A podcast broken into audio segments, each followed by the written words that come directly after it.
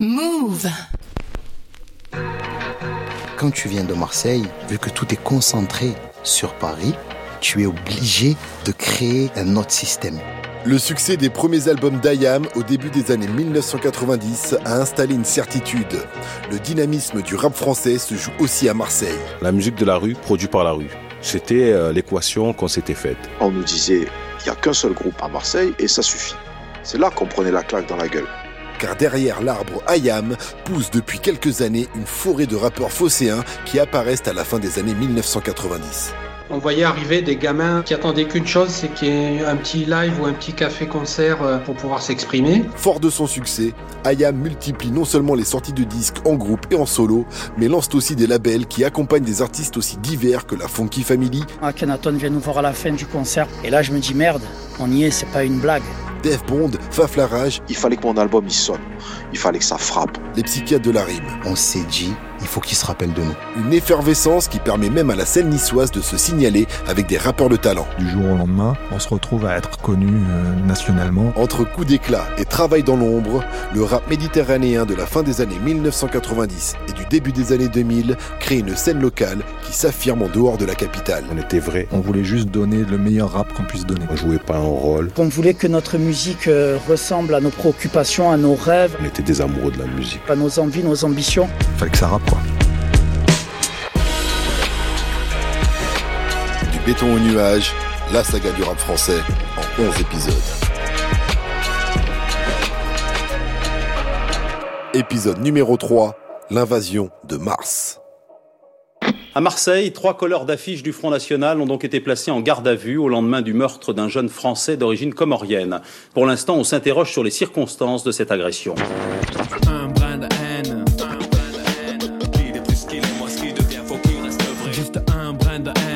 Le 21 février 1995, Ibrahim Ali, un jeune homme d'origine comorienne âgé de 17 ans, court avec des amis pour attraper un bus après une séance de répétition pour un concert. Ibrahim fait partie de B-Vice, un groupe de rap qui commence à avoir une solide réputation dans les quartiers nord de Marseille. Mais sur le chemin, il croise des colleurs d'affiches du Front National, dont certains sont armés. L'un d'eux tire avec son fusil dans la direction des jeunes. Il n'y a pas eu de, de dialogue. Ils ont canardé des petits jeunes qui rentraient chez eux tranquillement. Ibrahim meurt d'une balle dans le dos. Ce fait divers marque profondément la communauté hip-hop de la cité phocéenne. Depuis les années 1980, le Front National obtient des résultats électoraux de plus en plus importants à Marseille et dans les Bouches du Rhône. Un climat qu'Ayam décrit depuis ses premiers albums entre la fin des années 80 et le début des années 90.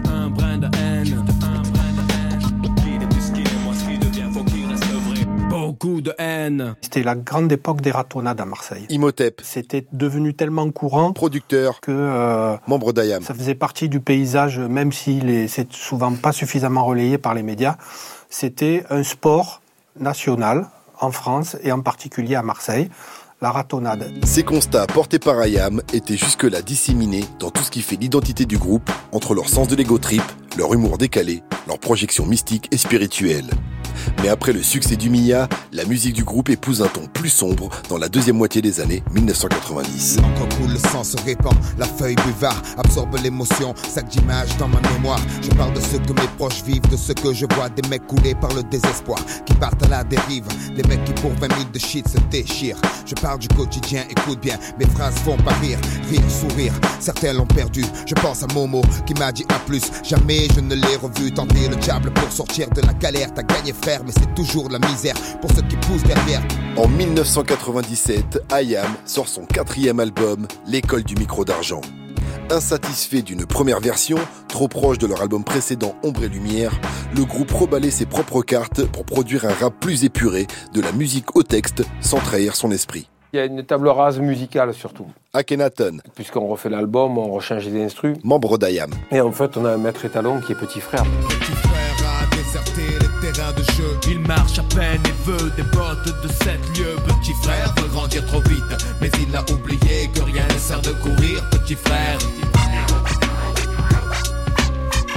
Petit frère est un des premiers morceaux qu'on a fait sur euh, l'école du micro d'argent. Et en fait, c'est juste une réorientation sonore de par nos influences musicales américaines et notamment Mobb Deep. And yo, it's hell on earth? Who's next? Are gonna be first?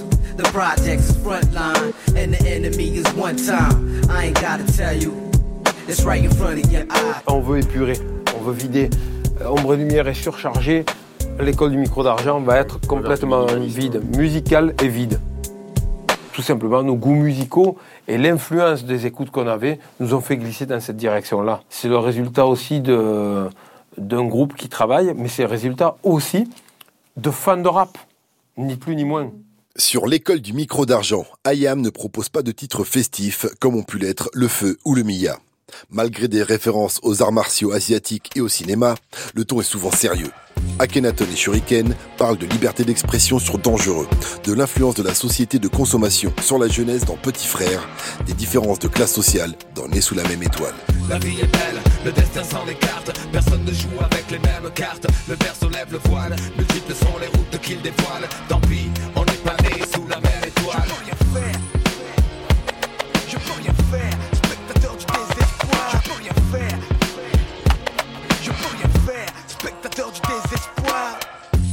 Se retrouve dans les textes comme Demain c'est loin, qui sont des résultantes directes de l'atmosphère générale qui règne à, cette époque-là, et que oui, forcément, ça se retrouve dans nos paroles. Il y avait des morceaux mystiques et comiques, ils n'ont pas été retenus dans la sélection finale. Et en tant que chanteur euh, engagé, puisqu'on a une forme d'engagement, même si on peut avoir des morceaux très détachés, très festifs, forcément que la réalité du lieu où on vit influe énormément sur nos textes. Avec cet album de puriste rap au ton plus sombre, IAM obtient un disque d'or le jour de sa sortie et un disque de platine avant la fin de l'année 97. La maîtrise de leur style de rap sur cet album et sa popularité transforment IAM en un groupe emblématique bien au-delà du rap.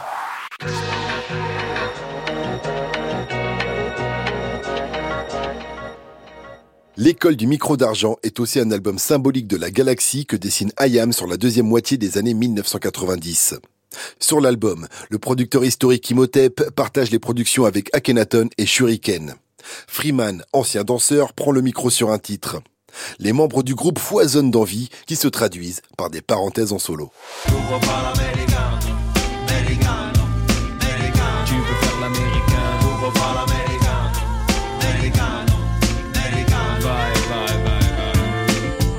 Déjà, j'étais fasciné par le pays des buildings, des taxis jaunes et sing sing, des filles à maillot bronzé sur la plage, des limousines, des méchants indiens, des policiers qui gagnent toujours à la fin.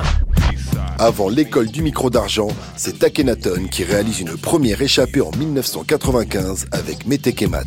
Les expériences solo existent dans le cadre d'IAM. Je pense qu'on était tellement prolifique à l'époque que les albums solo ont permis d'être des cheminées, permettaient de sortir des morceaux qu'on ne pouvait pas sortir en rythme régulier avec IAM.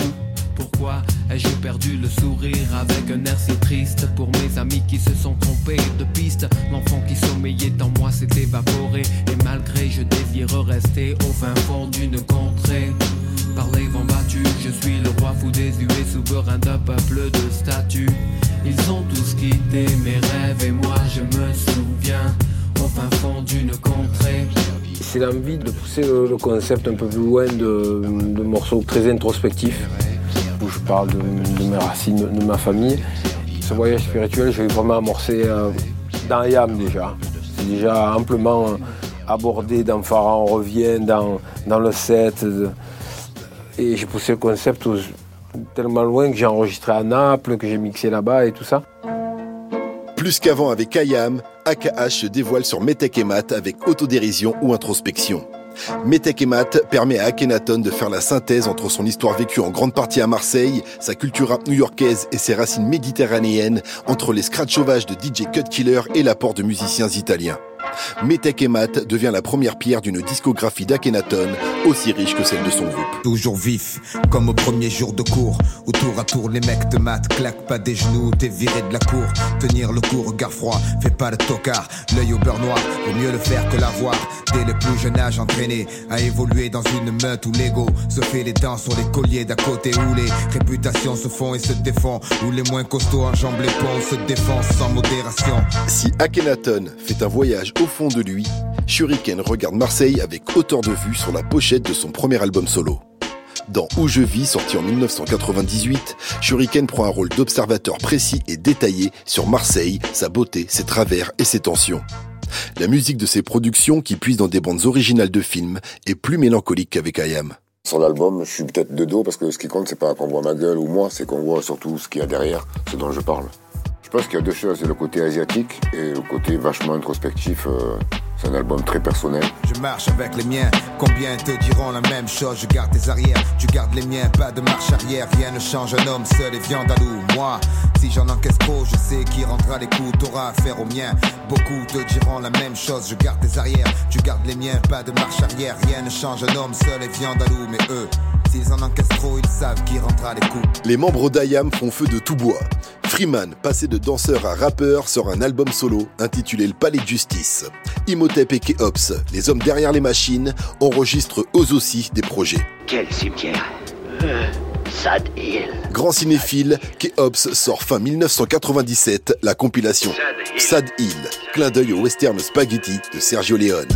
Piste de colline, le nez de péril. Terre stérile, terre puérile, et si tu perds la vie, Reposera ta carcasse de crevard. près d'un sacré bon paquet de dollars. Le monde se divise en deux catégories. Ceux qui ont un pistolet chargé et ceux qui creusent. C'est parti, ouais, dans l'aspect western. Je commence à faire euh, un ou deux instrus, trois instrus. Et je sais pas qui est ou chill ou euh, qui tu devrais faire un album avec les autres, ce serait une bonne idée. L'idée peut-être de, faire des, morceaux avec tous les gens qu'on connaît. C'est la première compile qui sort comme ça euh, en France. Même aux États-Unis, il faut chercher parce qu'il y a souvent des DJ qui font une compile avec des disques, tout ça, des morceaux. Mais ça, ça n'avait jamais été fait. Album dont Keops assure les productions gonflées au sample de soul et de musique de film, Sad Hill fait le pont entre des tauliers marseillais et parisiens d'Ayam au ministère amer. Elle offre aussi une vitrine aux jeunes talents du rap français. À l'image de Mamalova, premier single d'Oxmo Puccino, rappeur du collectif parisien Time Bomb. Les mers de où que ce soit de au fin du toutes les mers de où que ce soit de au fin du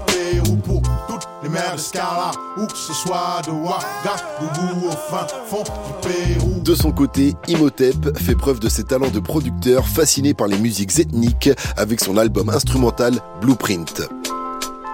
Mais il sort lui aussi une compilation en 1998, Chronique de Mars. Aidé par le rappeur et producteur marseillais Faflarage, le disque est une photographie d'une grande partie de la scène rap phocéenne de la fin des années 1990. C'était l'émergence de la deuxième génération de rap marseillais. Imhotep, On voyait arriver des gamins euh, membre d'Ayam. inspirés à fond, qui attendaient qu'une chose, c'est qu'il y ait un petit live ou un petit café-concert euh, avec un micro ouvert pour pouvoir s'exprimer. Et puis c'est un peu dans cette ébullition où se font les premières rencontres. C'est comme ça qu'on s'est retrouvé au Petit Mât à Martigues. Euh, studio Le Petit Mât, c'est le studio historique du rap marseillais. On va dire que l'atmosphère était bien enfumée.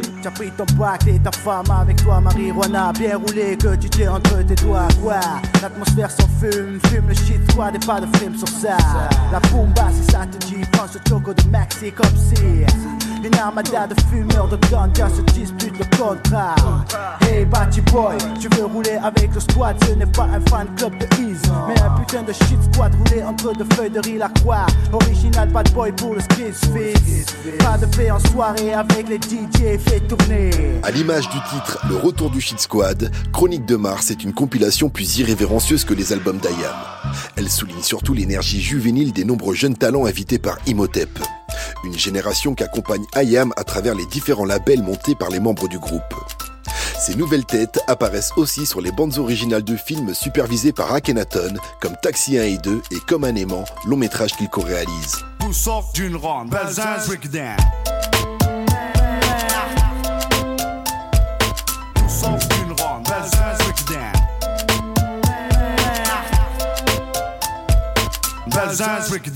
Sur la deuxième moitié des années 1990, c'est un passage de témoin qui se déroule sur la scène marseillaise. Ayam a implanté l'idée d'un rap phocéen avec une identité affirmée tout au long de la décennie et a ouvert la voie pour une invasion de Mars qui va laisser une empreinte sans précédent sur le rap français.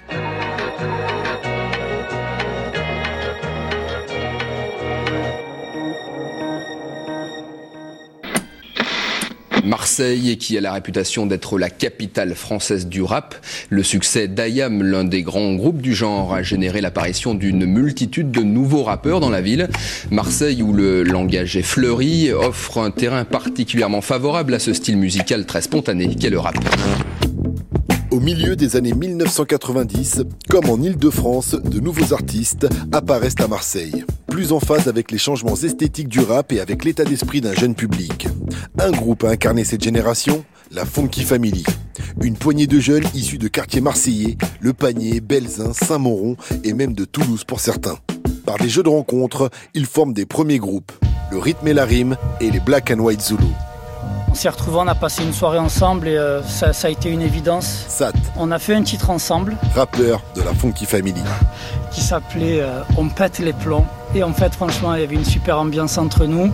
Et puis très très vite, les deux groupes ont disparu euh, pour laisser place à un seul FF. On pète, pète les plombs, on pète les plombs. On pète, pète les plombs, on pète les plombs. Ah ouais, on pète, pète les plombs, on pète les plombs. On pète les plombs, on pète les plombs. Quand le tempo est suis pas trop loin. Quand je viens derrière toi dans un coin, c'est gagné. Non, non, non, c'est perdu, j'ai déjà disparu. Et me fraye un passage au milieu de la foule. Que ce soit cool, old school, new school, je m'en tape les couilles. Donne-moi le micro et y aura pas d'embrouille. Au départ, également constitué du rappeur Namor, de la chanteuse Karima et de quelques danseurs, Funky Family se réduira peu à peu à sept membres. Les quatre rappeurs, Don Choa, Menzo, Laura Luciano et Sat, mais aussi un DJ, Gel, un producteur, Et un danseur, Fel, qui prendra le micro quelques années plus tard. Le groupe officialise son existence sur un coup de bluff. Pone qui faisait des ateliers euh, de musique dans un lieu qui est une sorte de centre social. On dit euh, il y a un groupe de rap qui va venir, Sens Unique, qui était très coté à l'époque. Et euh, le lieu cherche un groupe pour faire la première partie. Et lui il dit ben ouais j'ai dit que nous on était prêts, sauf qu'on l'était pas du tout. Et c'est la veille que euh, Pone, le rat, euh, trouve euh, Funky Family, Funky, parce qu'à l'époque, Pone samplait beaucoup de funk par rapport à l'état d'esprit qui se voulait assez quand même joyeux, festif dans nos premiers titres. Et du coup, bah, c'était très festif, boire, fumer, entre potes, euh, chercher des meufs, écouter de la musique. On parlait de thunes parce qu'on n'en avait pas et on se devait d'en faire. Et family parce qu'on fonctionnait un peu comme une famille, tous frères mais de mères différentes. Au milieu des années 1990, le groupe quitte peu à peu sa musique festive pour créer des morceaux plus durs collant à la réalité de leur quartier phocéen. Car derrière la douceur du climat provençal, la ville de Marseille traverse elle aussi les tensions politiques de l'époque avec la montée des idées d'extrême droite. Dans le milieu des années 90, le Front National réalisait des scores de 20, 25, 30% lors des élections municipales. Moi, j'ai grandi euh, les années auparavant dans ce contexte où au stade Vélodrome, il y avait des euh, chants euh, racistes à l'encontre de certains euh, joueurs noirs. Il y a des joueurs comme Joseph-Antoine Bell, comme Basile Boli, comme Abedi Pelé qui ont connu les bruits de singes, les jets de bananes. J'ai vu des drapeaux allemands dans les tribunes alors qu'on n'avait pas de joueurs allemands. On a dû chasser des skinheads. À Marseille, de 10 à 15 000 personnes, selon les sources, ont défilé aujourd'hui pour rendre hommage au jeune homme tué par des couleurs d'affiches du Front National mardi dernier. C'était malheureusement la conséquence de ce climat dans lequel on avait baigné, grandi, évolué pendant des années. Et après ça, rien n'était plus jamais comme avant. Chibako, c'était le surnom d'Ibrahim Ali. Au premier rang de la manifestation, ils sont là, ses amis du quartier, sa famille, la communauté comorienne. Venus pour lui rendre un dernier hommage et pour réclamer justice. Et lors d'un concert en hommage au jeune homme, la FF fait une rencontre décisive. Lors de ce concert, euh, Ayam est présent. Akhenaton vient nous voir à la fin du concert pour nous proposer euh, de figurer sur euh, son album Metekemat. Au fond de moi, je me dis, il nous fait une blague. Jusqu'au jour où le lendemain, on débarque l'après-midi chez Pon, qui partageait un appartement avec Jel et Choa dans le centre-ville, et que AKH débarque avec tout un tas de cassettes pour nous faire écouter des instrus. Et là, je me dis, merde, Tu reconnais bien le style des bad boys. on y est, c'est pas une blague.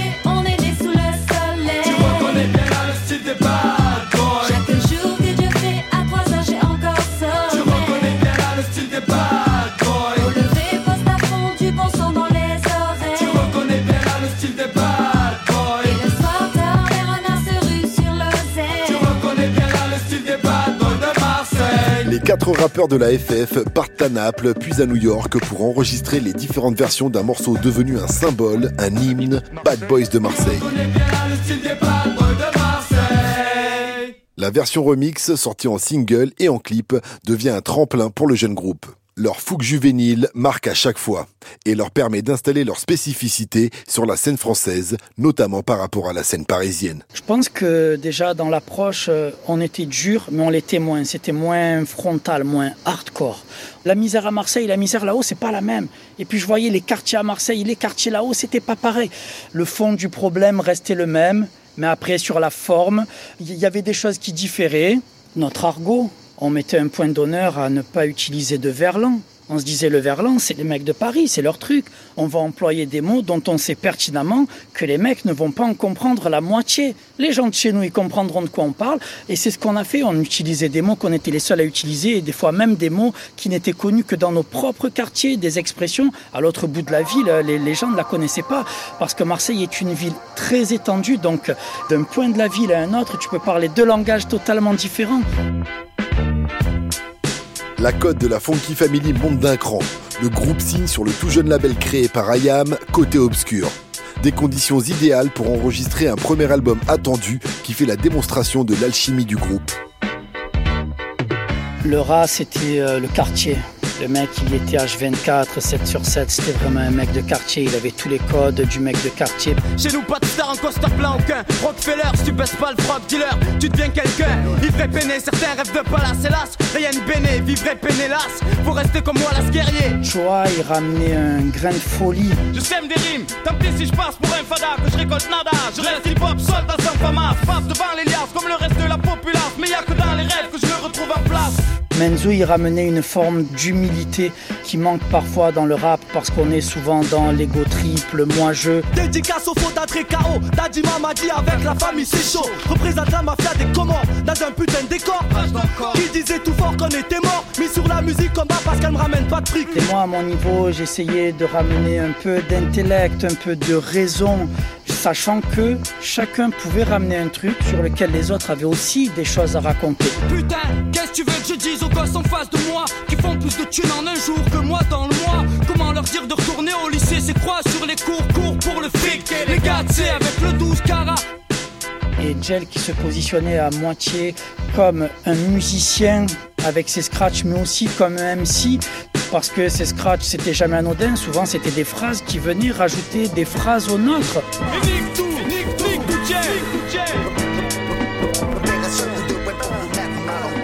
Quand tu rajoutes à ça la couleur musicale que Pone souhaitait nous apporter, on écoutait du Mob Deep, on écoutait du Wu-Tang, c'était crasseux. On voulait un son crasseux parce qu'on avait des vies crasseuses et on était vraiment des crasseux à l'époque. Et donc on voulait que notre musique euh, ressemble à notre vie, qu'elle ressemble à nos problèmes, à nos préoccupations, à nos rêves, à nos envies, nos ambitions et à celles de tous les gens euh, qui partageaient notre quotidien. De Mars, on part en croisade contre l'état avare. Représente les quartiers du sensible en France et Navarre. Regard à gare sous pétard, on traque les nantis. Politiciens repas de whisky gonze et c'est reparti. On se prétend pas prof, donc on donne pas de leçons. Cracheur de mon sang, émission sur des ponts qui sont. Yeah. Début 1998 sort Si Dieu veut, premier album de Funky Family porté par le single Sans rémission. Un disque où les morceaux ne respectent parfois aucun format radio et sont remplis de désillusions mais aussi d'espoir. La furie et la foi, comme il le résume dans un de leurs singles.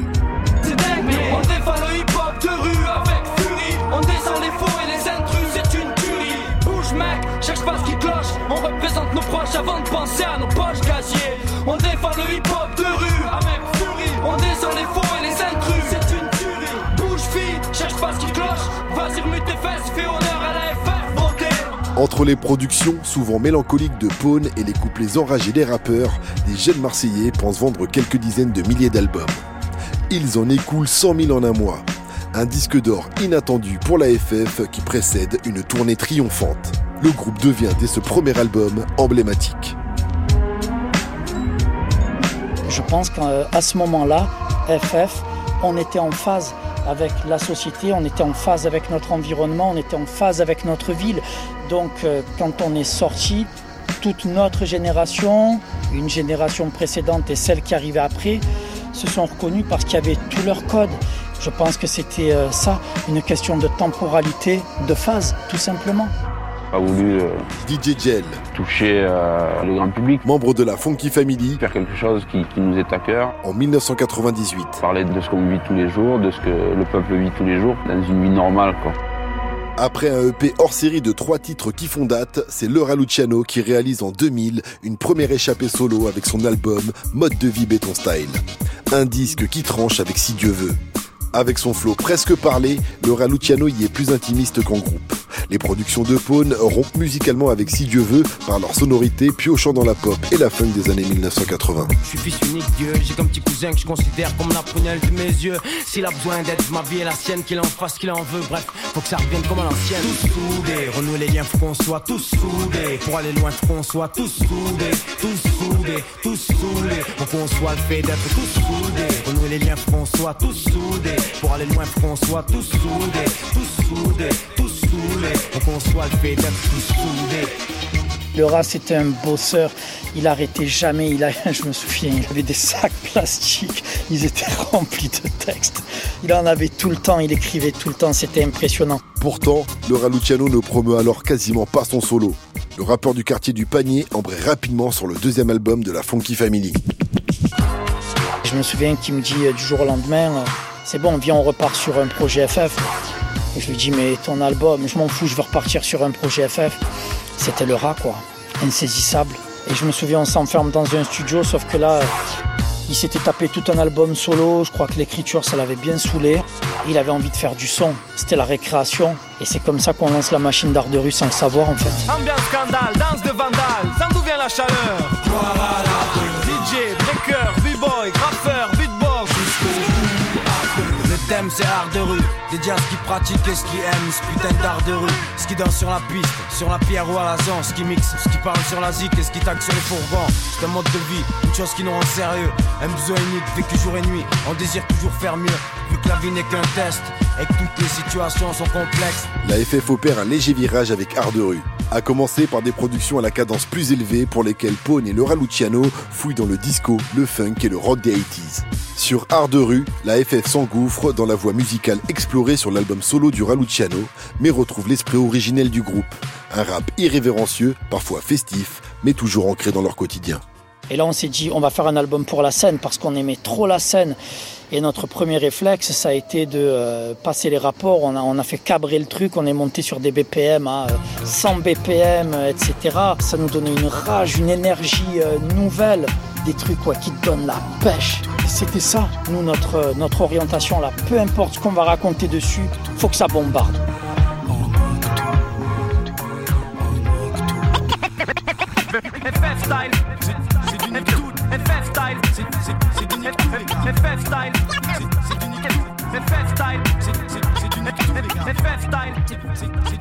C'est plus positif sur certains morceaux, c'est un peu plus euh, léger par moment.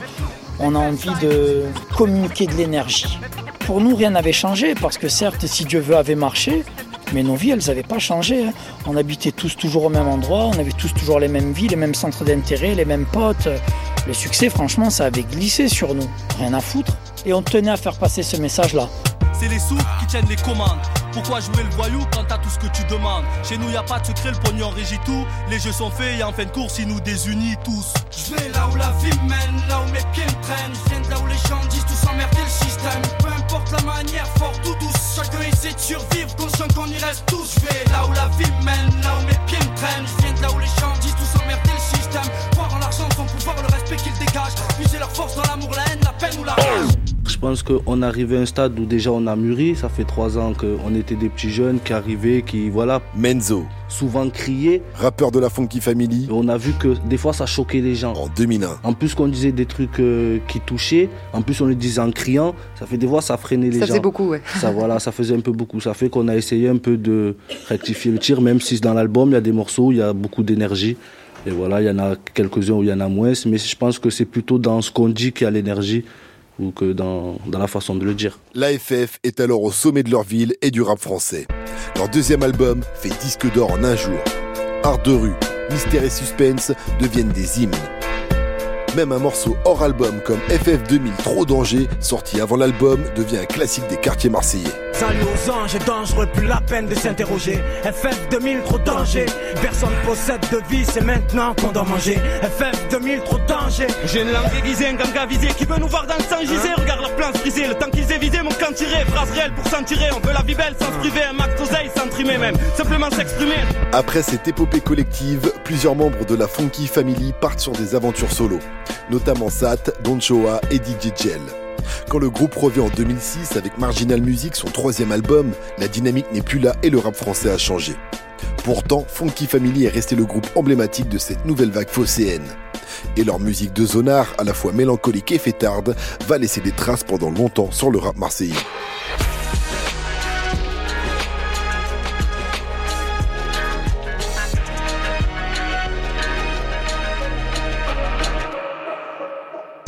Mais la FF est loin d'être seule dans cette invasion martienne. D'autres artistes jouent aussi un rôle important, notamment deux rappeurs partis en solitaire après une aventure collective, Def Bond et Faflarage. Fais tourner que je fasse ma thune, ouais.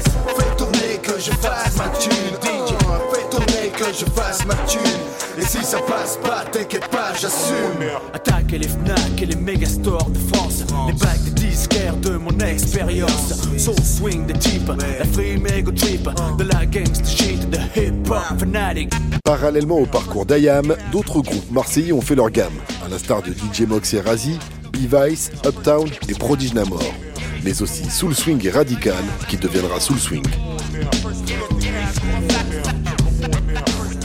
L'histoire de ce groupe commence par la rencontre au lycée de deux apprentis rappeurs, Faflarage, frère de Shuriken Dayam, et Def Bond. Ils sont rejoints par DJ Rebel, collectionneur de disques et grand connaisseur de musique afro-américaine, DJ Majestic, fin technicien des platines, et Karim Leroy, autre rappeur pionnier de la scène marseillaise. Def, il avait toujours eu ce côté un petit peu Faflarage, R&B, funk, rappeur. Donc lui, il avait un aspect, on va dire, mélodie dans ses flots qu'il pouvait aborder. Donc après, Def, il pouvait être bon pour les refrains. Et je dis toujours que je rappais parce que je savais pas chanter. Def Bond, J'essayais de faire passer des émotions rappeur. euh, à travers les morceaux, mais il n'y a pas beaucoup de rappeurs français qui rappent comme des Américains. Pour moi, Faf, c'est- il a, il a vraiment ça. Sa technicité, son flow et sa voix. Quoi. Les, deux, les deux versants du rap nous ont toujours intéressés, c'est-à-dire le côté un peu agressif, mais le côté swing, ce qu'on appelait swing nous à l'époque, le côté un peu dansant. Euh, voilà, on a essayé de le foutre dans nos prods. C'était vraiment des personnalités différentes qui se rejoignaient pour faire de la musique ensemble. Au début des années 1990, le groupe monte sur scène avec Ayam, passe dans l'émission Rapline de M6 et place même des couplets sur De la planète Mars, le premier album d'Ayam. Je viens de Marseille ou Pharaon Excel. Attention au son de l'éternelle production, sans crier, car la vérité se révèle face à vous. Un sujet tabou en tout et pour tout en 90. Le et radical persiste, sans risque poursuit sa liste et j'insiste. Permettez-moi de vous présenter le groupe Soul Swing and Radical. Ils viennent de Marseille, ils font du rap. France 3. Vous êtes la preuve vivante qu'il n'y a pas qu'Ayam finalement. Faflarage et Def Bond C'est en train de marcher, de prendre un, en 1991. un peu forme. Il y a des petits groupes qui commencent à se créer, tout ça. On commence à s'intéresser à Marseille et bon, par conséquent, forcément. Est-ce que, à votre avis, la cité phocéenne a un nombre indiscutable d'atouts pour devenir une des capitales du rap en France? Une des capitales, ouais. Premier atout, la tchatch, bien sûr. La Les tchatch, le geste, le verbe. Mais comme les autres groupes marseillais de leur génération, Soul Swing peine à trouver des labels pour sortir leur musique. Les maisons de disques parisiennes ne croient pas en la signature d'un autre groupe phocéen. Quand on allait en gros sur Paris, quand on essayait de faire le tour un peu des maisons de disques et tout, là, on nous disait, il n'y a qu'un seul groupe à Marseille et ça suffit. C'est là qu'on prenait la claque dans la gueule. Le retour de l'âme son sur le mic, high soul swing, tout le monde passe son rempli l'histoire du groupe. Ne cherche pas, fils, où y a le truc qui tire les types comme nous. En studio ou sur scène pour un hip-hop show. En soirée, si les rythmes frappent trop, mon principe vital me ramène, m'empêche de lâcher le rap depuis quatre coupes d'années. Alors, pendant plusieurs années, Soul Swing peaufine sa musique. Et finalement, en 1996, le groupe sort en indépendant son premier EP, L'âme Soul. Pour le EP, on avait fait cette sélection d'avoir ce côté un peu ego trip avec des scratchs de partout. Un disque porté par une esthétique brute marquée. Le Soul Swing, c'était un groupe où on avait deux DJ. Donc pour nous, c'était normal, et puis c'était dans notre ADN. On avait, nous, un côté très New York, comme Ayam aussi, mais euh, on n'avait pas ce côté euh, ethnique que Pouvait avoir. Nous, on avait un côté très, euh, très béton, quoi. Il pue les années 95, 96, quoi, ce EP. Donc il est vraiment dans l'air du temps à ce moment-là.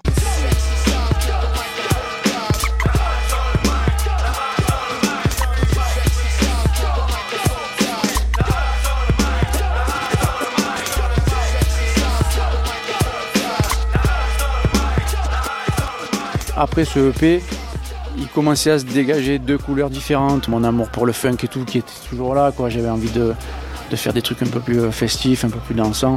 Ça devient compliqué. Je décide de quitter le groupe parce que j'ai envie de partir sur des inspirations plus perso. Et comme je, suis assez complet parce que je fais mes instrus, je rappe, je fais mes trucs et tout, donc je me dis ben, je peux m'assumer euh, moi-même et j'ai envie de faire mon chemin tout seul. Les chemins des membres de Soul Swing se séparent et ce sont surtout Dave et Faflarage qui deviennent alors deux solistes marseillais de premier plan. Tous deux se signalent pourtant en solo avec des morceaux partageant un point en commun. Un goût pour la fiction et le storytelling. De son côté, Faflarage adopte une métaphore médiévale et héroïque fantasy pour ses ego trips, notamment en duo avec son frère Shuriken. Soldat constat, vidéo, la plaine se dessine. Trace la fresque pour mon estime, son faille mortalise là La félonie a failli venir vite Mais une troupe résiste avec la arme du désespoir. Dans ce cas, le légal en action Force mais de croire qu'il faut un exemple Capitaine en haillon, allons-y donc fils Consultez les grimoires, tentant qu'ils sombrent dans la folie C'est presque ennuyeux de raconter euh, que le réel. J'avais envie de- d'emmener les gens ailleurs et, et mon niveau de l'écriture, ça enrichit, ça permet de, de- de partir dans d'autres directions, d'utiliser un autre vocabulaire, de- une autre voix. Dave Bond, lui, reprend les codes des films d'action et d'espionnage pour se créer un personnage haut en couleur. L'organisation. Les yeux plus gros que le ventre à mon goût. Faut contrôler un max, M sont foutus. Veux me salir, stop, avant une chose. Même quand je sors d'un égout, je sens la rose. Caresse ton chat blanc, grosse bague au doigt. Pendant que tes hommes tombent pour savoir qui je suis et où je suis moi. Dehors, prudent, je reste vague sur mes absences. Classe mes projets en secret défense. Je pars faire mon service militaire dans la marine et puis je m'invente un personnage au retour de ça, tu vois, avec mon, mon pseudo Def à l'époque. Et puis je me dis, euh, mec qui voyage, euh, allez, James Bond, Def Bond, allons-y. Le premier morceau que je fais, c'est le morceau que tu as avec Akhenaton, 0013. Mais c'était le délire d'un titre qui va devenir euh, mon, mon pseudo. Je joue un peu la carte du truc à fond, ça me plaît au début, mais je vais m'enfermer aussi dans un truc, euh, le côté euh, James Bond auquel j'avais pas pensé, le côté euh, beau gosse, machin, brancheur de meuf. Le règlement sont très simples. Si vous échouez, Dave Bond signe en 97 avec DJ K-Ops sur le label Sad Hill et est très présent sur la compilation du même nom. En 1999, il connaît un succès populaire grâce au morceau Tu me plais avec la chanteuse Karine, titre dansant et mélodieux, extrait de la bande originale du film Taxi. Ah ouais, vas-y, mon pas de chichi, moi où va J'aurais jamais cru t'étais comme ça. Dans mon taxi, système booming, caisse clean, check ma routine, rouler en rime. Mais ça, ici là, elle assise là, mets-moi dans les millas, dépend des carines quoi, qu'est-ce qu'il y a? Ça a été aussi une, un truc qui m'a fait dire que toutes ces années qu'on avait passées à Soul Swing, à essayer de faire les choses bien carrées, chiadées, à se prendre la tête sur des trucs, même en tournée. Et puis faire un morceau comme Tu me plais, on écrit le truc en une demi-heure, et un refrain chanté. À l'époque, c'était c'était tendu dans le rap, hein. quand tu faisais ça, c'est presque tu donnais, tu donnais un peu ton cul, tu vois. Donc euh, pour la première fois que je fais ça, moi qui aime le, côté chant, le côté mélodieux, ça, fonctionne. Donc forcément, je me dis, euh, bah, c'est- pour moi, c'est ce que j'ai envie de faire. Dave Bond développe alors ce rap de player avec une gouaille et un sens de la dérision typiquement marseillais entre des moments plus intimistes.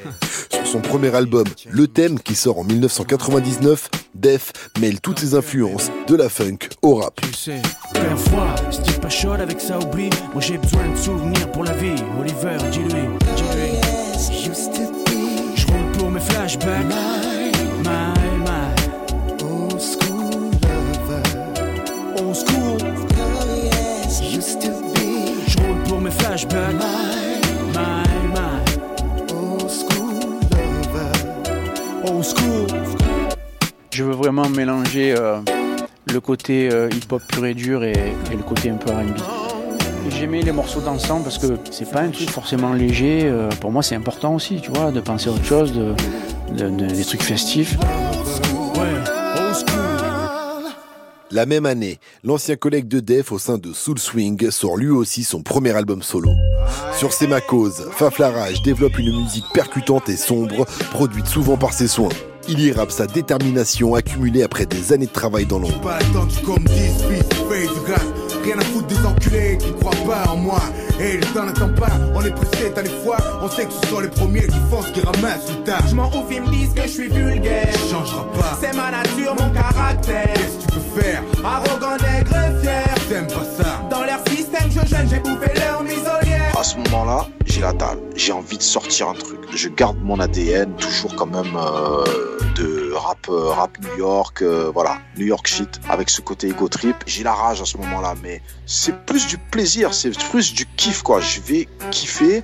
Il fallait que mon album puisse rivaliser avec les albums ricains au niveau du son. Il fallait que ça frappe. C'était très important pour moi. Je fais mon truc bien dans ma tête. Fume une cigarette, écris un texte. À l'abri des regards, j'en vexe. Je pèse. Non, juste un nom qui circule. Un mec parmi tant d'autres qui tentent de voir la lumière dans le crépuscule. Petit à petit, je fais mon trou. Enfin, ça fait quand même 10 ans que je suis dans le coup. Et eu le temps de voir tout. L'évolution du hip-hop en pleine expansion. Les salles qui se remplissent de génération en génération. Après 10 ans d'activité, Faflarage et Def Bond réussissent enfin à prendre leur place dans le rap français. Souvent invités en featuring sur d'autres albums, les deux rappeurs deviennent d'autres voix de ce rap phocéen omniprésent à la fin des années 1990. Def Bond incarne un esprit festif, rare dans le rap de l'époque, quand Faflarage continue de porter une approche plus puriste. Des sensibilités complémentaires qui laisseront une empreinte dans le paysage du rap de Marseille. À cette même époque, un autre groupe participe aussi à ce tsunami marseillais. Deux rappeurs et deux DJ producteurs réunis dans un quatuor au nom mystique, Troisième œil.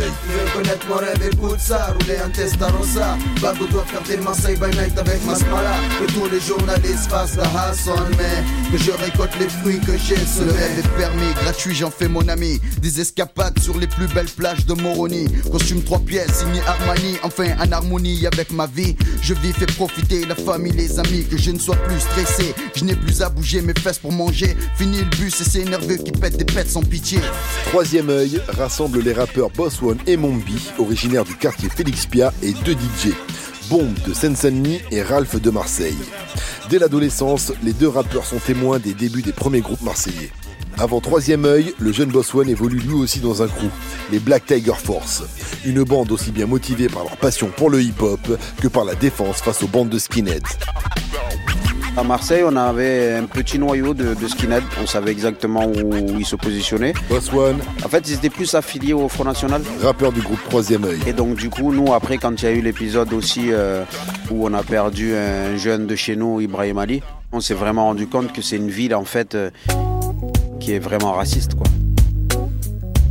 Je suis prisonnier de cet empire. Aidez-moi à m'en sortir. Prisonnier de cet empire. Aidez-nous à le fuir. Prisonnier de cet empire. Réussir. Laissez-moi rire. Après un premier EP en 1995 avec les franciliens de Rimeur à Gage, Troisième œil se forge dans les mêmes conditions que les autres formations marseillaises de l'époque, à travers la scène et les soirées micro ouverts. Ceux qui sont dans la salle, la plupart ils rappent, la plupart c'est des juges. Ta chance, tu l'auras pas deux fois. Et puis nous, c'est en fait c'est Kefren, Dayam qui nous avait plus ou moins repéré et qui en avait parlé à, à Kenaton et à Imhotep. De calibre pour se sentir crédible et tout dans les armes, rien dans le slip. Et c'est encore un pauvre type qui sera la cible. Inadmissible, hip hop et gun incompatible. Si tu aimes tant les states, vas-y, rejoigne les Rambo et les Buck Cassidy. Tu m'en donneras des nouvelles si tu restes en vie petit. Il y a tant de choses à faire dans le rap français. Être original sans être la copie ridicule d'un mec branché. On faisait d'abord des petits maxi et tout comme ça. Ouais, tonton avait misé sur nous. Mombi. D'abord, il y avait le premier maxi qu'on avait fait chez eux qui s'appelait America. Rappeur de Troisième œil. Distribué par Kif Kif Production. Et ça avait super bien bien fonctionné et tout. Et après, voilà, c'est là où euh, les premières signatures de leur label, ça a été Funky Family et Troisième œil. Troisième œil participe alors à la tournée de l'école du micro d'argent d'Ayam et place des morceaux sur les compilations Sadil, Chronique de Mars et la bande originale du film Taxi. Après Taxi, c'est vraiment, ça a été euh, phénoménal. L'avantage qu'on a eu, c'est qu'on a été le score fin du film. Et ça, c'est pas rien. Quand on a la caille, on ne se prive de rien. Salle de jeu, billard, piscine, clean. J'ai rêve depuis tout gosse. Finir mes vieux jours comme un boss. Tu veux connaître mon rêve, écoute ça. Tu veux connaître mon rêve, écoute ça. Rouler un Testarossa. Bago doit faire des Marseille by night avec Masmala. Que tous les journalistes fassent la hassle, mais que je récolte les fruits que j'ai semé, néné. Le groupe travaille alors sur son premier album, Hier, Aujourd'hui, Demain. Un disque avec une ambition se démarquer de leurs confrères d'IAM et de l'AFF qui ont sorti des disques avant eux en imposant leur propre identité. Donc c'était très subtil, très compliqué, il fallait absolument trouver sa voie et, et je pense que le fait qu'on soit deux jeunes Comoriens, euh, ça faisait la différence aussi. C'est ce qui faisait la touche troisième œil. C'est ce côté où on parlait de nos personnalités et de nos, nos racines. Et on avait cette conscience de, on a quand même une responsabilité avec les mots. Pour le jeune âge qu'on avait, franchement, oui, quand même, il y avait une conscience politique où on voyait les choses, on parlait, on était plutôt terre à terre. Dans l'avion crispé, terrorisé par l'appréhension d'arriver, me retrouver confronté aux autorités, mais merde, que leur dire si je me fais niquer Le passeport, eh ouais, je l'ai emprunté, il ne m'appartient pas, je dois le renvoyer, j'ai donc prié, mais ma destinée romaine de Dieu, fermer les yeux, repense à Père Mère, pour qui ma réussite représente la lumière, pour être sincère, je tente un coup de poker, tout le monde descend à cet instant présent, je me caque dessus, mon cœur bat à 100 à l'heure, je ne le contrôle plus, quelle horreur, j'aurais trop aimé être ailleurs. Sur leur premier album, Mombi et Boss One racontent leur quotidien de jeunes têtes brûlées de Marseille, sans artifice. Ils rappent les illusions des jeunes de leur pays d'origine sur la France, défendent l'honneur des enfants d'immigrés sur un titre comme Hymne à la racaille face au discours du Front National. Surtout, les deux rappeurs se complètent avec une approche différente de l'écriture. Je suis de ceux que 30% d'enculés voudraient bien voir virer. Ceux qui squattent et pompent sur les escaliers de ton palier. Ceux sur qui tu mets des étiquettes d'immigrés mal élevés, des mal aimés. Dégoûtés de cette société d'enculés. Ce qui m'a toujours fasciné chez Boss, c'est sa plume. Mombi. Pour moi, c'était un mec comme Kerry James. Il avait une plume. Rappeur de troisième œil. C'était une sorte de leader, mais c'était un leader qui avait besoin de vrais soldats derrière lui. C'est quelqu'un de plus réservé aussi. Voilà, c'est quelqu'un d'introverti. Moi, je suis très extraverti. Voilà, c'est ce qui fait le, duo troisième œil. Un introverti un extraverti. Si on te demande d'où tu viens, dis-leur te casse. Je porte le drapeau des miens qui vient des quartiers nord de Mars, favelas. Tu le reconnais là Juliette Oscar, comme Faf, trop de rage hélas. Qui parle de vie de rêve, plutôt une vie de crève. On aimerait tous brasser des liasses sans perdre la face, ni attendre que les choses se fassent. Sa qualité, c'est qu'il a toujours été très terre à terre. Boss One. Et ça, c'est le plus important parce que. Rappeur du groupe Troisième œil. Faut pas oublier aussi qu'on parle à des gens qui, par moment, n'ont pas fait d'études. Parce que c'est un groupe, quand même, euh, qui revendique être du peuple, quoi. Je trouve que sa force, elle est là, quoi. Avec Hier, Aujourd'hui, Demain, c'est aussi l'autre duo de Troisième œil, celui de DJ Bomb et DJ Raf derrière les machines, qui participent à l'identité du groupe. Bomb était un peu foufou par moment, mais il était très visionnaire en fait. Il avait un petit côté sombre. Après Ralph, euh, bah, pour moi, ça a toujours été le meilleur euh, DJ que j'ai connu. euh, Jusqu'à aujourd'hui, c'est c'est un monstre ce gamin, c'est un génie.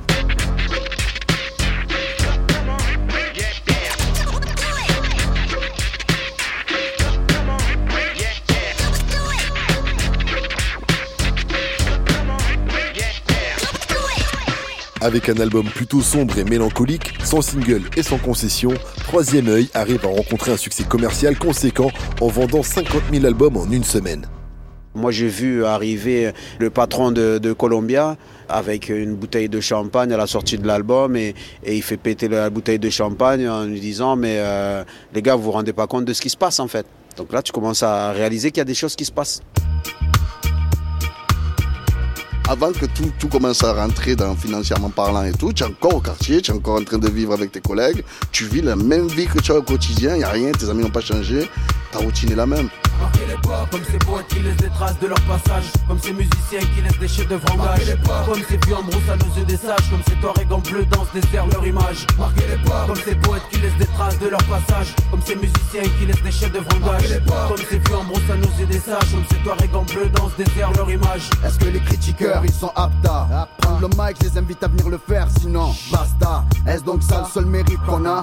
Le duo est fort, qui sait se faire foutre ces connards. Avec du recul, c'est pas aussi évident qu'on le croit. Quand il n'y a pas d'argent en jeu en parlant bien de toi. Mais ce qui rend le plus poussé, Trois ans plus tard, en 2002, Troisième œil sort son deuxième album avec Le cœur ou rien. Un album fidèle à l'esprit du groupe, soucieux des mots de l'époque et de l'avenir des nouvelles générations. Mais à l'image de l'influence reggae du single marqué l'époque, le troisième œil explore aussi de nouvelles directions musicales. Ralph, il a proposé des choses sur le deuxième album et je trouve que Ralph a mené ce côté New York en fait. Et on s'était dit, on va garder une base avec euh, Bomb pour cette touche euh, troisième œil, mais on va aussi ouvrir un petit peu à d'autres personnes comme Saïd Demuro pour qu'ils amènent autre chose parce qu'on s'est rendu compte aussi que ben, la musique elle évolue. C'est aussi pour ça qu'on a fait des morceaux avec Sat euh, notamment, de Vince Vacarme. Quelle joie, quel bonheur de retrouver tous nos excités. Qu'à l'idée de vous retrouver, j'en suis tout excité. Trois ans d'absence, on en ressent une grosse nécessité. Merci pour la venue, premier aux 100 000 qui ont participé.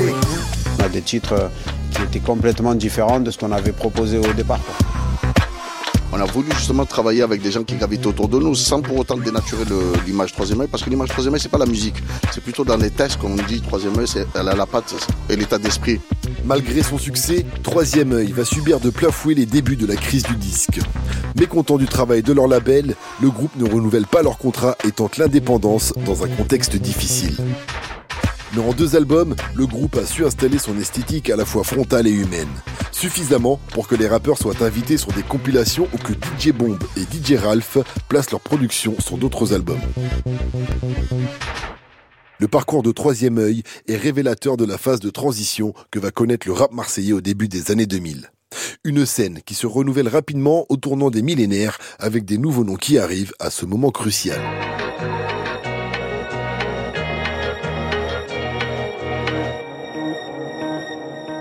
Si la fin des années 1990 a livré au rap français une nouvelle flopée de rappeurs faussés et influents, une troisième vague au début des années 2000 va être non moins importante. Des artistes issus de quartiers marseillais en périphérie ou même de villes de la région. Je suis issu de cette génération. Parmi eux, certains groupes montrent qu'il est possible d'exister en dehors de la sphère d'influence d'Ayam. Une formation en particulier, Carré Rouge. Génération Scarface, tu sais pourquoi on compte plus de 99% des chefs Génération Scarface, on danse, on se défonce pour éviter la souffrance de nos générations. Carré Rouge est un trio qui prend racine dans les quartiers nord de la ville. L'un de ses membres, Stone Black, grandit au Parc Caliste, un quartier situé à l'extrémité nord de la capitale du 13. Dans le rap marseillais, les endroits où tu pouvais faire du rap, c'était euh, soit au vieux port, Stone Black, avec euh, tout ce qui était X-Mob, rappeur du groupe Carré Rouge, BTF, euh, des groupes à l'ancienne qui traînaient avec Ayam à l'époque, et dans les quartiers nord très proches de mon quartier, c'était les B-Vice. Et c'était des précurseurs, des pionniers du rap marseillais. Ils m'ont accueilli à bras ouverts et ils m'ont permis d'avoir accès à des micros, des studios à apprendre. Voilà, c'est là-bas que tout a commencé. Au gré de ces rencontres, Stone Black fait la connaissance de deux autres rappeurs, Jazzy Jazz et Manolo, et de Soon, un DJ. Le groupe fait parler de lui par la scène et se fait remarquer par Ayam, qui leur propose de participer à la bande originale de Taxi. C'est Jazz le premier qui est rentré en cabine et quand il a commencé à faire Shoot Star, M-Shit, fournisseur du Shoot Star, avec son empreinte vocale, ils se sont tous regardés, genre waouh, qu'est-ce qui se passe? Et il avait juste dit ça. Shoot Star, M-Shit, fournisseur du Shoot Star. Lève mon glaive pour une brève irruption Et c'est juste d'en placer une pour des thunes Loin des thunes, c'est la pleine lune. Jusqu'à un pagaille, c'est loin Suite and five, faut que je me taille. Mon couteau taille au cas où je suis pas de taille. Va trop de flicaille à Mars Dans vitesse à max dans les rues du Shoot Star À cause de la monnaie, on en prend plein la gueule Pour une histoire de deal, braquage Tradition, tourner la page Défonce tout sur ton passage. Courage pour le partage péage Dommage qu'entre nous y a plus de cadeau Le fake pas, les plans bidons à la maison Investi pour doser le poison jusqu'à la raison.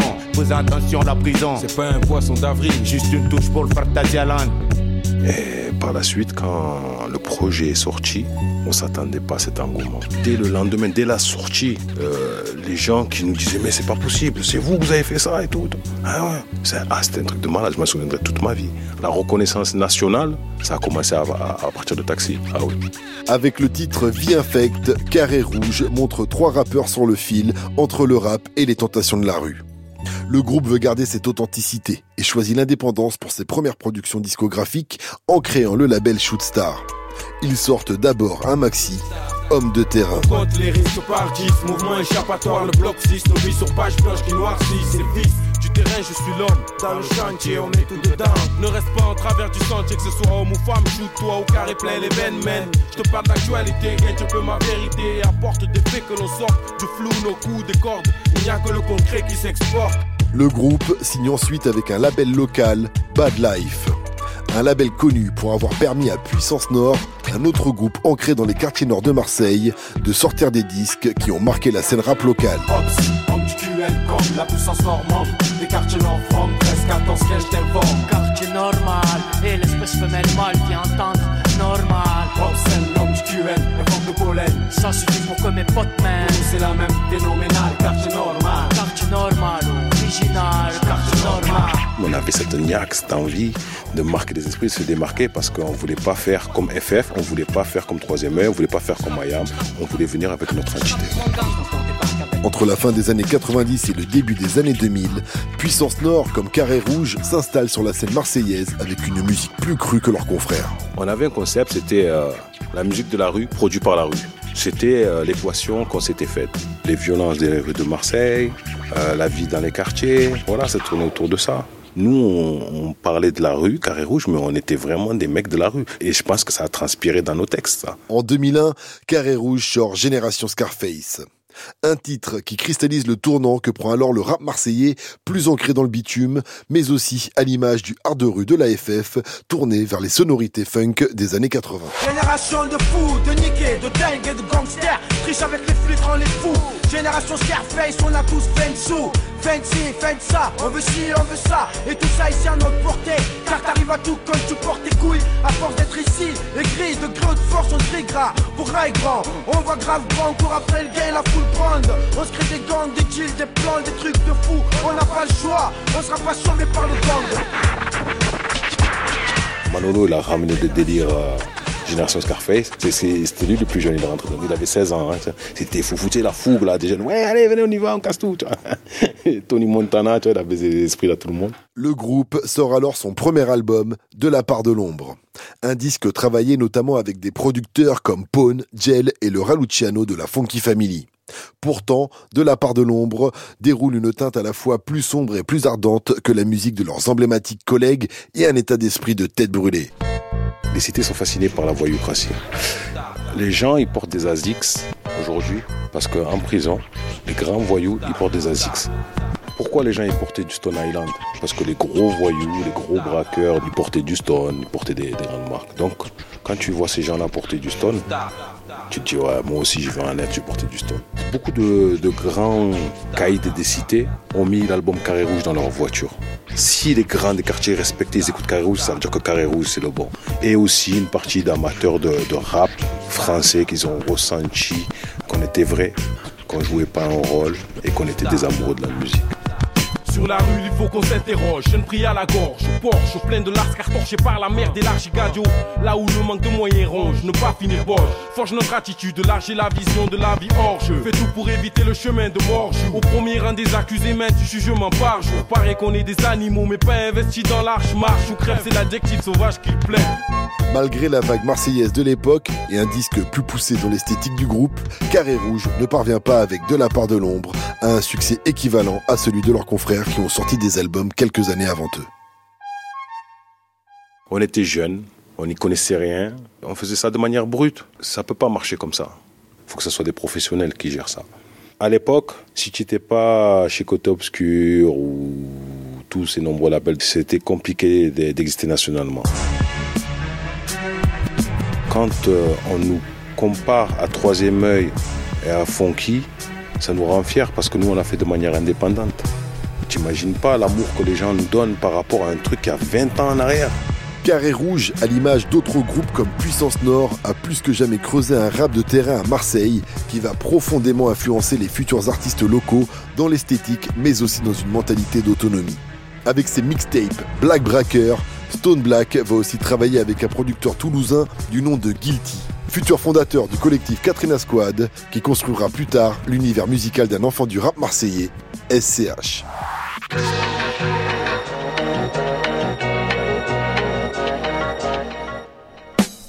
Mais au début des années 2000, c'est encore dans le cercle d'Ayam qu'un groupe va incarner plus que quiconque une troisième vague du rap phocéen. Un quatuor qui prend racine au plan d'Aou, un quartier au nord de Marseille.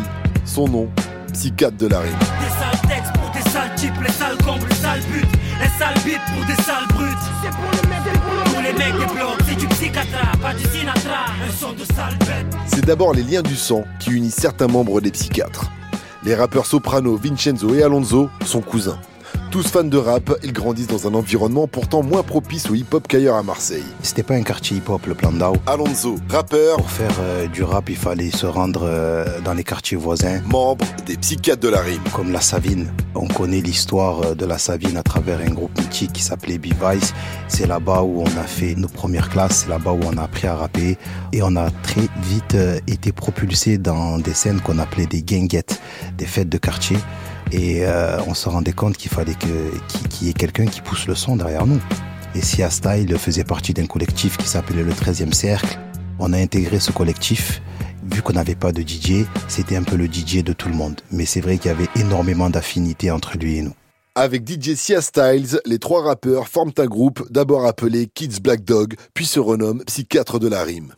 Et c'est sur scène que les quatre compères forgent l'identité de leur formation et s'affirment dans un microcosme marseillais concurrentiel. On écrivait, on faisait des musiques pour monter sur scène. Quand on a réussi à monter pour la première fois dans cette fameuse salle qui s'appelle l'Espace Julien, c'était euh, là on sort des quartiers. On commençait à rentrer dans le grand bain. Et c'est là notamment où on partageait des scènes avec des groupes mythiques tels que Damayor, Puissance Nord, Le Venin, Costello. Parce que quand j'écoutais à cette époque-là Stone Black, je m'effrayais. C'était un, crack. Le Venin fraîche, c'était... Waouh Et là, on s'est dit, il faut qu'il se rappelle de nous.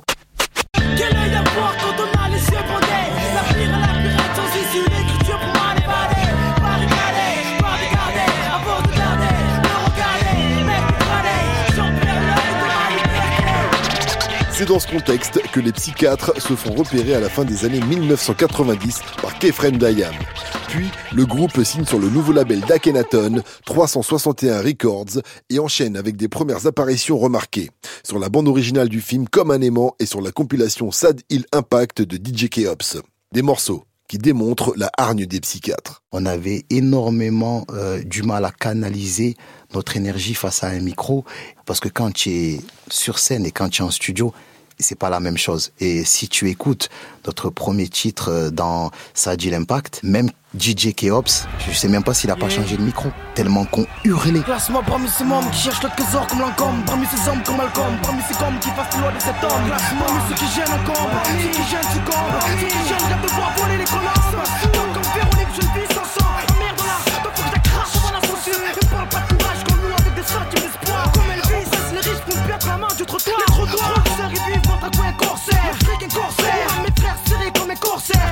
16 mesures, c'était court.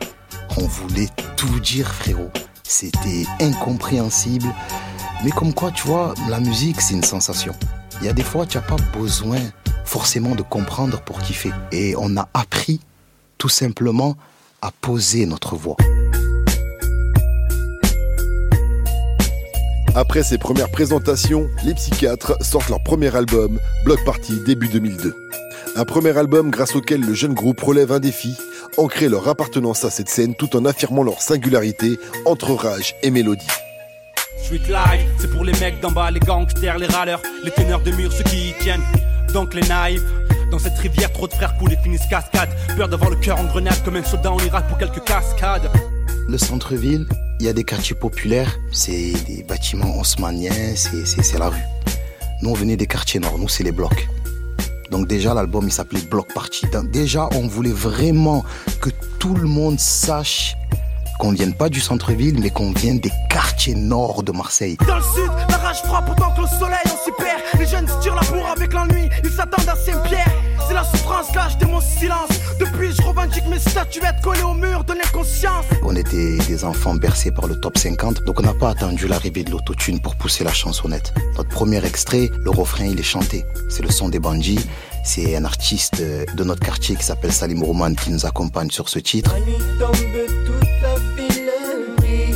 Écoute le son des bandits. Nous fais pas chier, Jeep.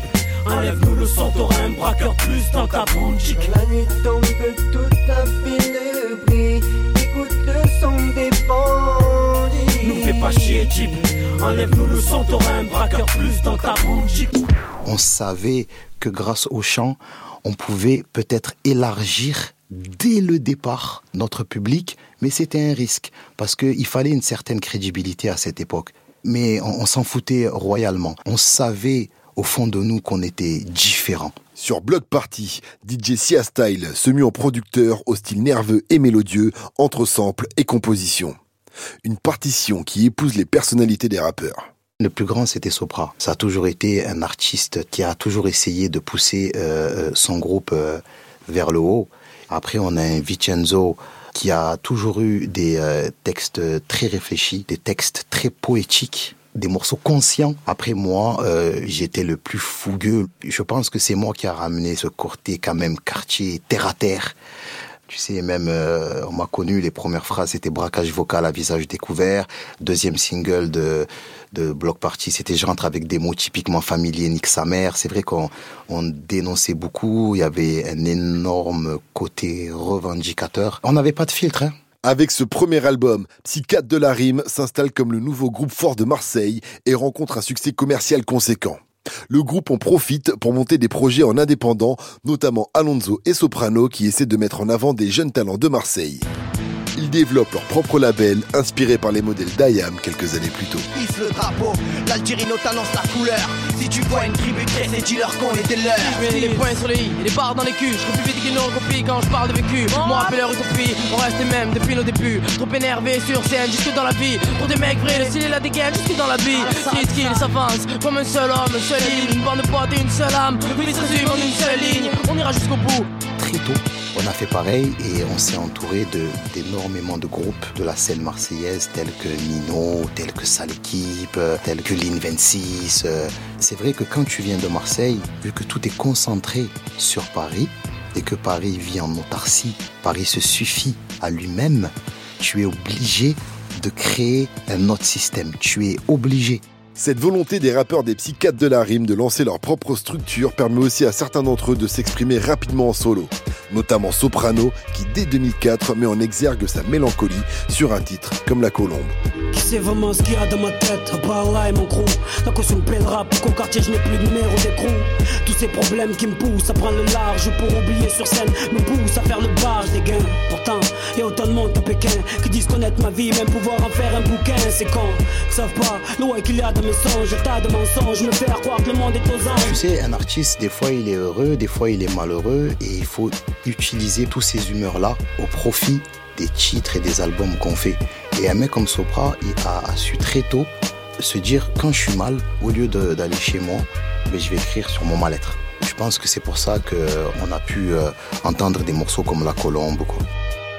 Nous, on parle vraiment par rapport à ce qu'on vit, à ce mal de vivre qu'on a. Soprano. Que ce soit des cités ou pas. Donc on essaie d'expliquer. Euh, Membre des psychiatres de la rime. Tous ces problèmes qui fait qu'il y a des gens qui se suicident. En 2003. Il y a des gens qui commettent des erreurs, qui regrettent toute leur vie. On essaie d'expliquer tout ce problème-là et surtout essayer de montrer qu'on est tous des humains et qu'on a tous des problèmes. C'est là où on est engagé. Ça veut dire d'essayer de montrer aux gens qu'on peut être libre et heureux en comprenant nos, nos malaises. Quoi.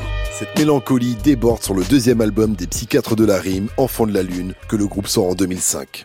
Malgré leur succès avec le premier album, les membres du groupe traversent des périodes personnelles difficiles, des épreuves qui transpirent sur de nombreux morceaux. Laisse-nous chanter la tristesse Vu que si l'homme partage plus sa misère que sa richesse Vu que l'homme est un loup pour l'homme On met les crocs en avant Notre album Un chien de casse en laisse j'ai la dalle. À l'aise, entend le malaise. D'un jeune perdu dans le manège occidental Se sert de notre image pour leur campagne électorale. Les gars, est-ce qu'on les baisse Il y a eu chez Ayam et chez la Funky Family des morceaux mélancoliques avec euh, de la profondeur dans des textes. Mais pour Ayam, c'est vrai qu'on avait l'impression que c'était des gars très cultivés et il y a des textes que je comprends que maintenant. Chez la Funky Family, il y avait beaucoup de rues et beaucoup de retenue peut-être sur euh, l'amour, sur l'émotion, sur les femmes. Et je trouve que chez Psycha de la Rime, quand même, ça, on avait une facilité à se livrer à cœur ouvert. Je pense que c'est ce qu'on a apporté. Ce deuxième album des psychiatres souligne aussi le contexte dans lequel ils évoluent au milieu des années 2000. Un groupe devenu porte-étendard du rap marseillais dans une ambiance globale morose entre les politiques sécuritaires portées par le ministre de l'Intérieur Nicolas Sarkozy et les conflits qui suivent les attentats du 11 septembre. Vu qu'on avait un haut-parleur en tant qu'artiste, on voulait nous prendre euh, pour des médiateurs de la jeunesse. C'était à nous de recadrer tout le bordel qu'ont réussi euh, tous les gouvernements. Je pense que ça aussi, dans cet album-là, on a pu le ressentir, notamment avec un morceau qui s'appelle Stone, le monde est Stone, ou même il y a des phrases de Sopra qui parlent de, de bombardement.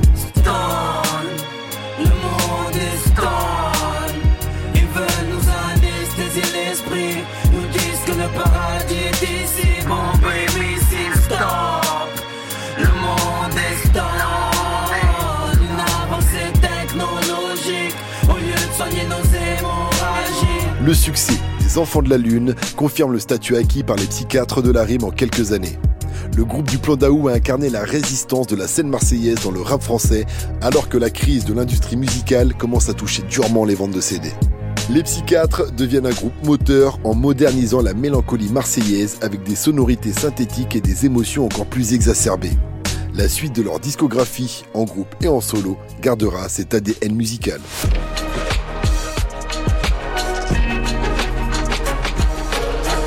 Carré Rouge et les psychiatres ont montré que plus loin que le centre-ville marseillais, dans ces cités éloignées des quartiers nord, un nouveau souffle arrivait pour le rap méridional.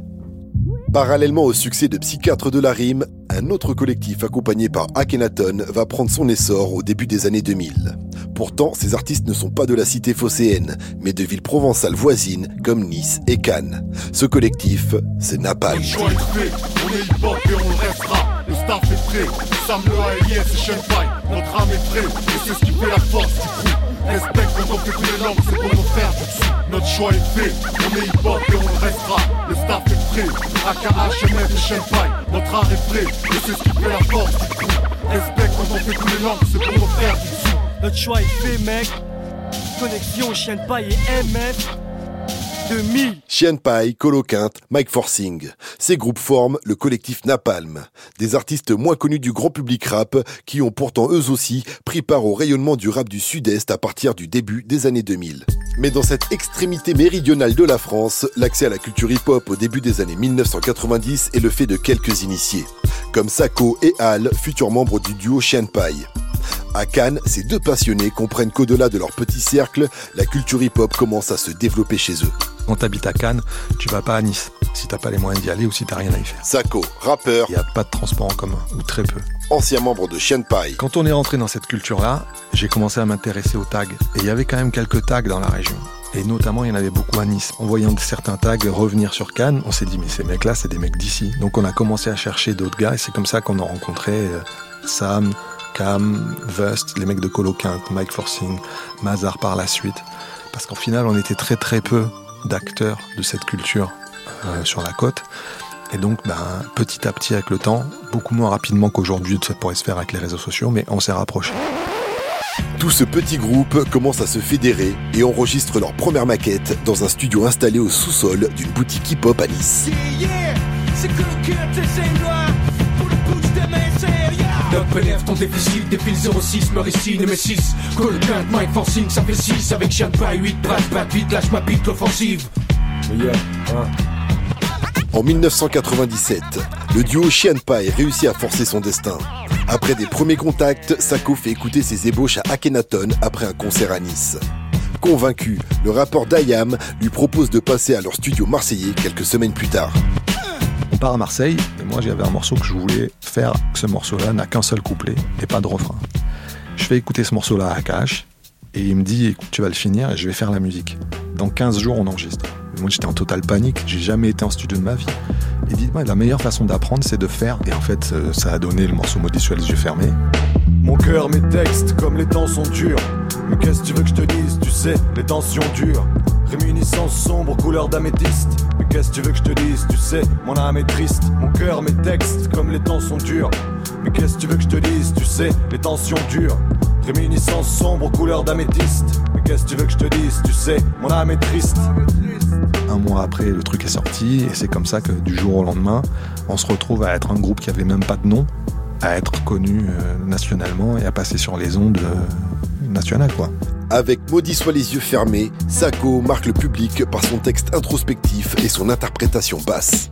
Après Taxi, c'est sur la BO de Comme un aimant que Sako pose encore un autre texte pensif. Je suis ceux qui traînent tard à squatter les bancs, tel le fer élément. Ma vie se fait de ce moment où on est mieux loin de chez soi. Moment d'éternité, l'éternité est un moment, mais on l'oublie l'un de ces soirs où en mal de trophée, on refait le monde loin des bras de Morphée. Le cœur en brainstorm, qu'on les cœurs en plein stade, peu importe. Le décor sans qu'on s'installe entre stage et intérim. En soi, rien de terrible, on stagne là où des petites filles, déjà petites femmes, charment des hommes encore mômes, fans de Jackie Chan. Pendant que des femmes encore petites filles élèvent des mômes, déjà durs comme des hommes. Avec ce pied posé dans l'entourage d'Ayam et une signature avec Akhenaton, les membres de Chien Pai présentent leurs collègues du 06. Impressionné, Akhenaton signe alors ses jeunes rappeurs sur son label 361 Records, sur lequel ils sortent ensemble un album inspiré des musiques du film Les Rivières Pourpres, réalisé par Mathieu Kassovitz. C'est la naissance, ce projet-là, du, collectif Napalm. Napalm, c'était bah, donc Akhenaton, Chien DJ Elias, Colo et Mike Forcing, et un rappeur qui était le jeune frère de Sam, qui s'appelle Yacine. On cherchait l'occasion de faire un truc tous ensemble, parce qu'on avait les mêmes influences, donc on s'est trouvés vraiment ensemble. Il n'y avait pas d'histoire de Akhenaton c'est une star et nous on est inconnus. Quand j'entendais des couplets de Mazar, quand j'entendais les couplets de Sam, de Vust, de Lea, je me disais putain mais c'est de la folie quoi, c'est de la folie, comment je vais faire pour... Euh... Et en fait c'était une émulation permanente. Du fait que ça marchait, on avait carte blanche, on avait un studio à disposition, on était tout le temps au studio, c'était vraiment donner les meilleurs couplets, trouver les meilleurs instrus, les meilleurs thèmes, les meilleures structures, donner la meilleure musique qu'on puisse donner. De toute façon, c'est clair qu'il n'y aura jamais de paix sans guerre. Alors s'il faut crever autant que ce soit pour une cause exemplaire. Crois pas qu'on bouscule le cours du CAC 40, mec. Style AK-47, fil carcasse 40 sec, dans le vif. Tant pis pour toi, porte au gars. Dans le mic, je m'accapare. Blague à part, garde, ça part en sucette. Des mal à barre, à la barre, succède. Je gratte ma part, vu que 7. Dis si tu t'affales, gars, c'est le coup de Trafalgar. Donc faut que t'avales chaque rafale, rap, check.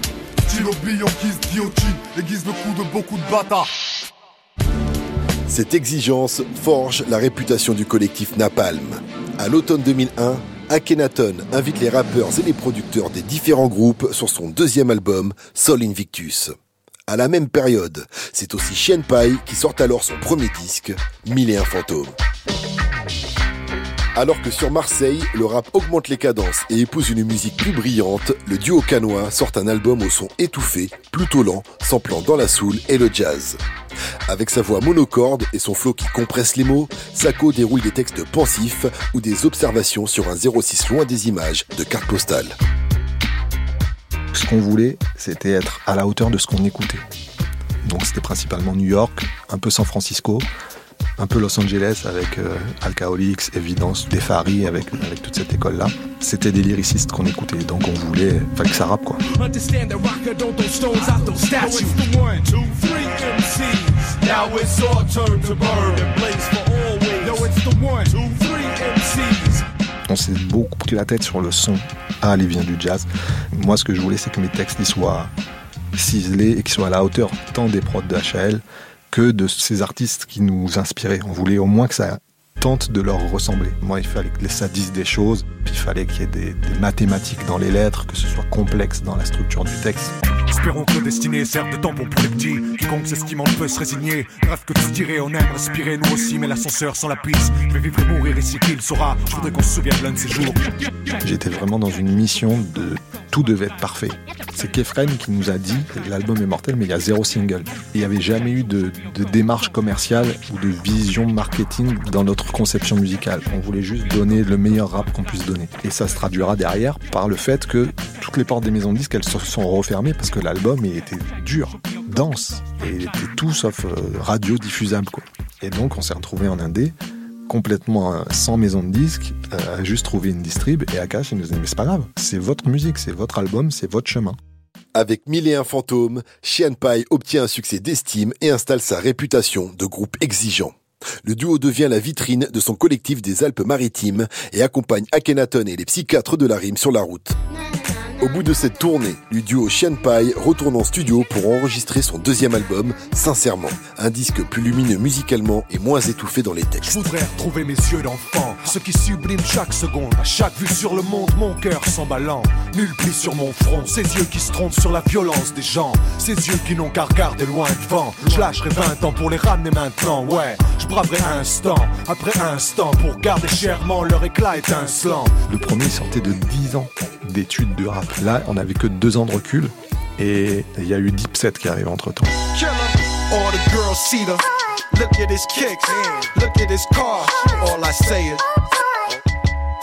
Ça nous avait vraiment giflé. Jay-Z, ça nous met une claque. Blueprint, ça nous met une claque considérable. H to the Izzo, B to the Izzy. But Shizzle, my nizzle used to dribble down in VA. H to the Izzo, B to the Izzy. That's the anthem, get your damn hands up.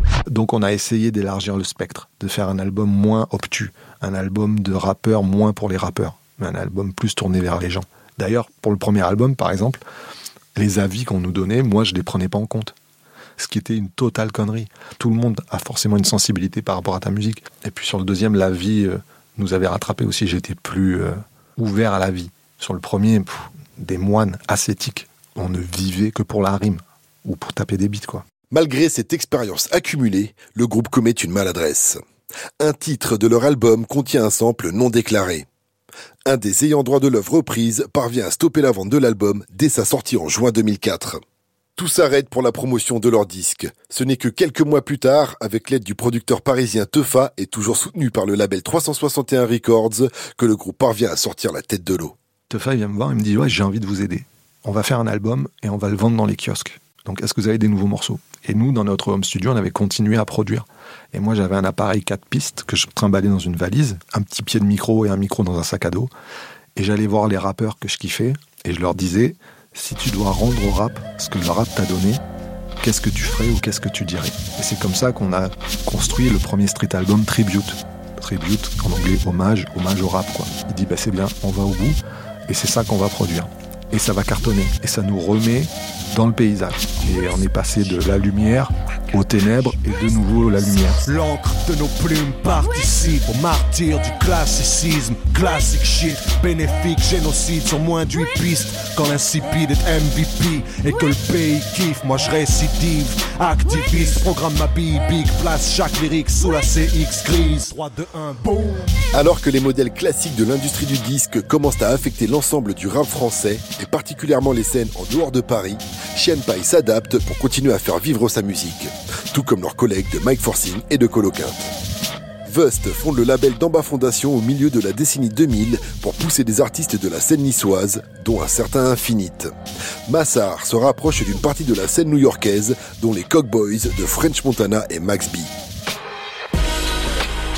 Vust, Soprano, Alonso, Stone Black, tous ces rappeurs se tournent vers une démarche plus locale après la période fast menée à la fin des années 1990 par IAM, Funky Family ou encore Troisième œil. Et si la scène marseillaise est particulièrement remarquable sur ce chevauchement entre deux décennies, c'est aussi tout le rap français qui connaît une ère de succès commercial et critique. La suite, c'est dans du béton et nuage, la saga du rap français, épisode 4, on veut le Roro, l'âge d'or du rap français.